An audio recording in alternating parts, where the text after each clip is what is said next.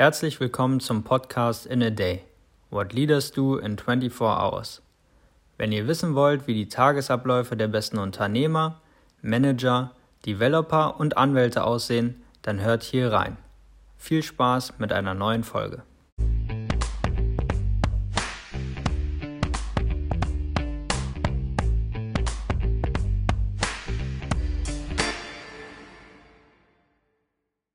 Herzlich willkommen zu einer neuen Folge des In a Day Podcast.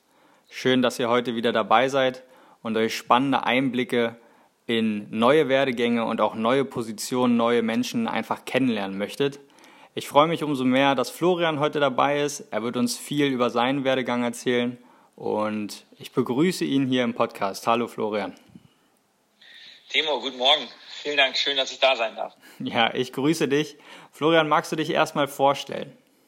Ja, klar, sehr gerne. Mein, mein Name ist Florian Hübner. Ich bin Gründer und CEO von Überall. Wir sind ein Startup hier in Berlin. Und äh, ja, das ist wahrscheinlich so die, die quickest Intro. Äh, den, den Rest machen wir jetzt wahrscheinlich im Gespräch. Ja, das auf jeden Fall. Aber um erstmal so ein bisschen die Grundlage vielleicht auch zu haben, wie bist du in diese Position des Gründers gekommen? Oder was heißt Position? Eigentlich ja eher in diesem Modus, Gründer, zu, ja, Gründer ja. zu sein? Was hat dich da so motiviert? Was trägt dich auch über die Jahre hinweg, das weiter zu verfolgen? Oh Mann, ja, ähm, lass mich da vielleicht ein bisschen ausholen. Äh, also so vom Hintergrund her bin ich Informatiker und bin tatsächlich eigentlich, würde ich sagen, Hardcore-Nerd. Ja, und ich habe äh, theoretische Informatik und Algorithmentechnik studiert. Dachte eigentlich immer, dass ich mal an der Uni landen würde und vielleicht äh, Professor da werden würde für, für Informatik eben. Und zum Ende von meinem Studium hin äh, wurde ich dann aber äh, doch ganz nett gelockt zur, zur Beratung und habe dann erst mal ein paar Jahre bei McKinsey gearbeitet. Und dafür bin ich hier nach Berlin gezogen. Äh, das war wahrscheinlich eine der, der besten Entscheidungen. Zum einen hat mir das dann irgendwie ganz guten Einblick gegeben, wie Firmen außerhalb von, von Academia so funktionieren und zum anderen war ich dann halt plötzlich irgendwie so inmitten von so einem richtig aufblühenden Startup-Ecosystem. Und links und rechts gab es ganz viele so junge Berater, sage ich mal in Anführungszeichen, äh, die dann entweder zu Startups gegangen sind oder sogar selber was gegründet haben. Und dann kam mir das so als Idee viel näher. Und äh, nach ein paar Jahren Beratung war ich noch mal ganz kurz an der Uni. Das war ein total cooles Setup hier in, in Potsdam. Äh, mein Doktorvater war der Hasso Plattner aber am Ende habe ich dann gemerkt, das ist doch nicht so richtig das, was ich machen will. Und dann habe ich in 2012 die Firma gegründet.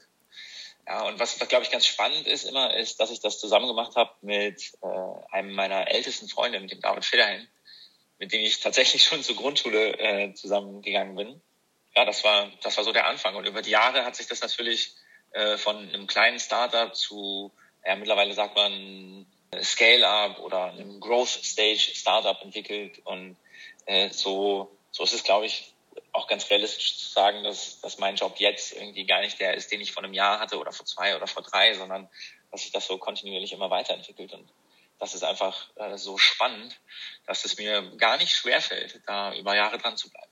Ja, das auf jeden Fall. Ich habe gerade noch mal so einen Gedanken so ein bisschen geordnet, wie es auch angefangen hat. Du hast ganz charmant gesagt, dass das irgendwo eine, dass du da gelockt wurdest in die Beratung rein. Ja, das ähm, gibt bestimmt unterschiedliche Anknüpfpunkte, wie man auch da hinkommt. Ich finde die Verbindung aber ganz interessant, weil wenn du jetzt sagst Hardcore Nerd oder einfach auch in diesen Informatikthemen mit drin, dann hätte man wahrscheinlich irgendwie was anderes erwartet. Was hat dich da so gereizt, diese, diese Welt der Beratung auch ähm, ja, einfach mitzunehmen als Erfahrung oder was war da so dieser Impuls, was hat dir da besonders gefallen? Also das natürlich, ich gucke da jetzt sehr rückblickend drauf, ne? das will ich vorher sagen, weil das am Ende natürlich so in 2007, 2008 passiert ist.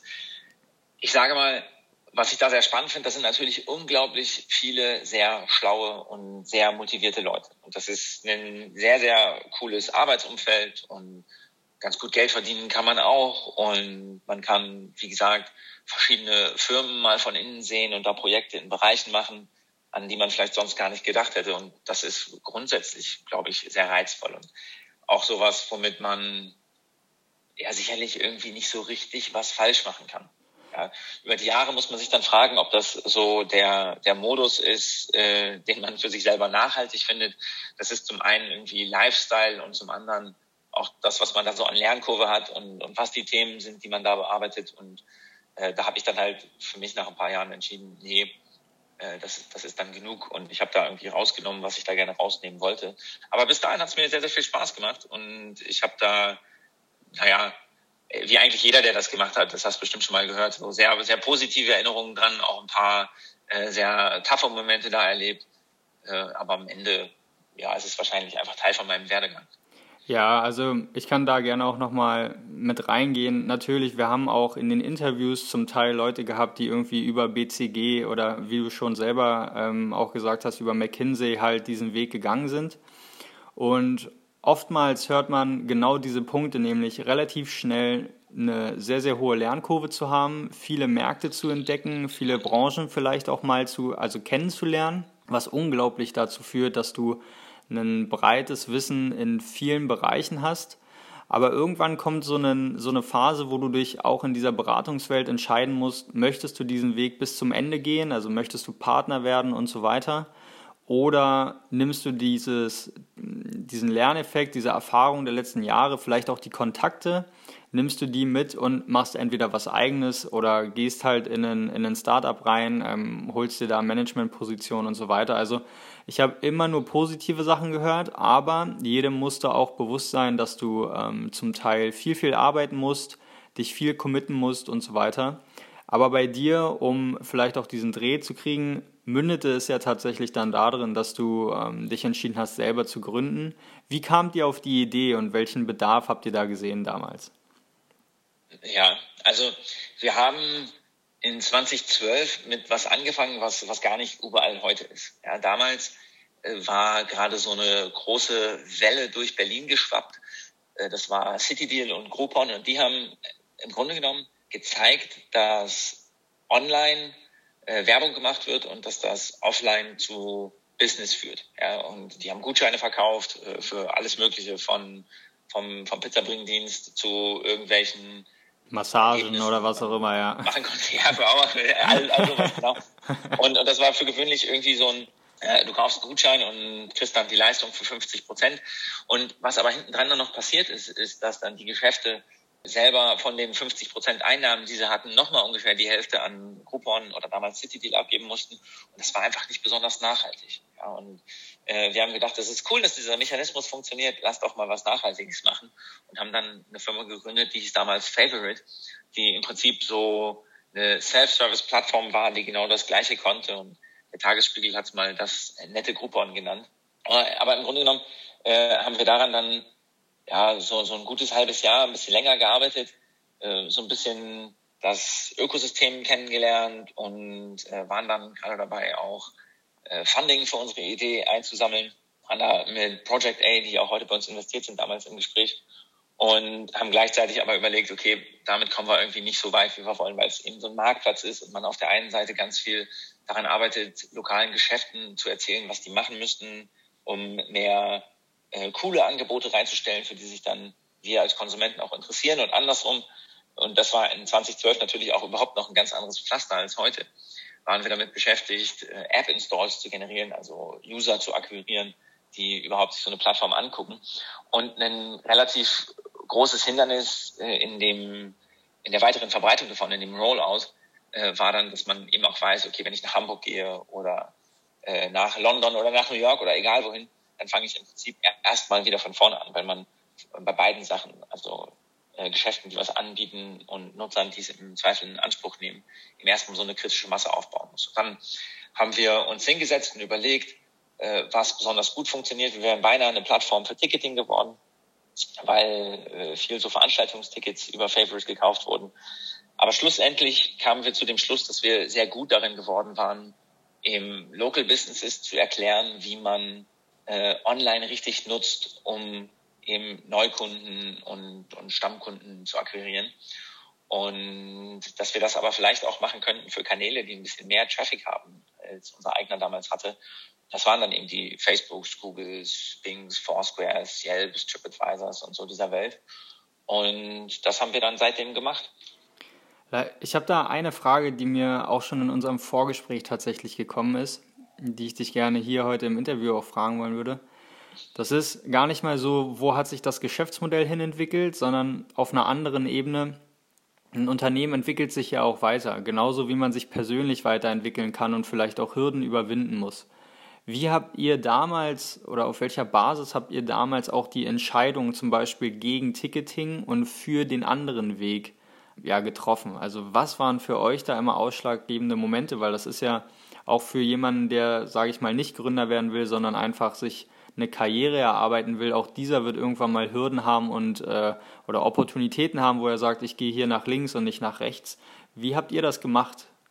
Ist eine gute Frage. Eine ganze Zeit lang habe ich sogar immer gesagt, dass das einer der, der ganz großen Momente in unserer Firmengeschichte war. Die war damals aber einfach auch noch ein bisschen kürzer am Ende haben wir uns einfach hingesetzt und drüber nachgedacht und diskutiert und wie bei so vielen Sachen im Leben kommt man da aber auch nicht zu einem Punkt, wo es 100 Prozent klar ist und dann ist die Zukunft ganz gewiss, sondern äh, das bleibt natürlich immer noch eine, eine Gründung und ein Venture und da steckt ja auch drin, dass es so ein bisschen ungewiss ist.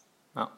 Und dann muss man letztlich eine Entscheidung treffen. Und ich glaube, das ist so ein Mix aus beiden, ja, dass man Entscheidungen wirklich gut vorbereiten kann und clever drüber nachdenken kann und äh, da besonnen Zeit investiert, um alles zusammenzusammeln, was man da zusammensammeln kann. Und wenn man das dann hat, dass man dann eben auch den Mut hat, äh, zu sagen, okay, jetzt gehen wir links oder rechts. Ja, und, ja. Äh, ich glaube, das hat beides wert, eben, dass man versucht, strategisch darüber nachzudenken, aber dass man auch beim Treffen von Entscheidungen eben so eine gewisse Geschwindigkeit beibehält. Und ein ganz cooler Kollege von mir, der erinnert mich auch immer dran, dass Entscheidungen ja so eine Sache sind, so man, man kann sie treffen und die aller, allermeisten davon kann man im Zweifel auch später nochmal so ein bisschen revidieren.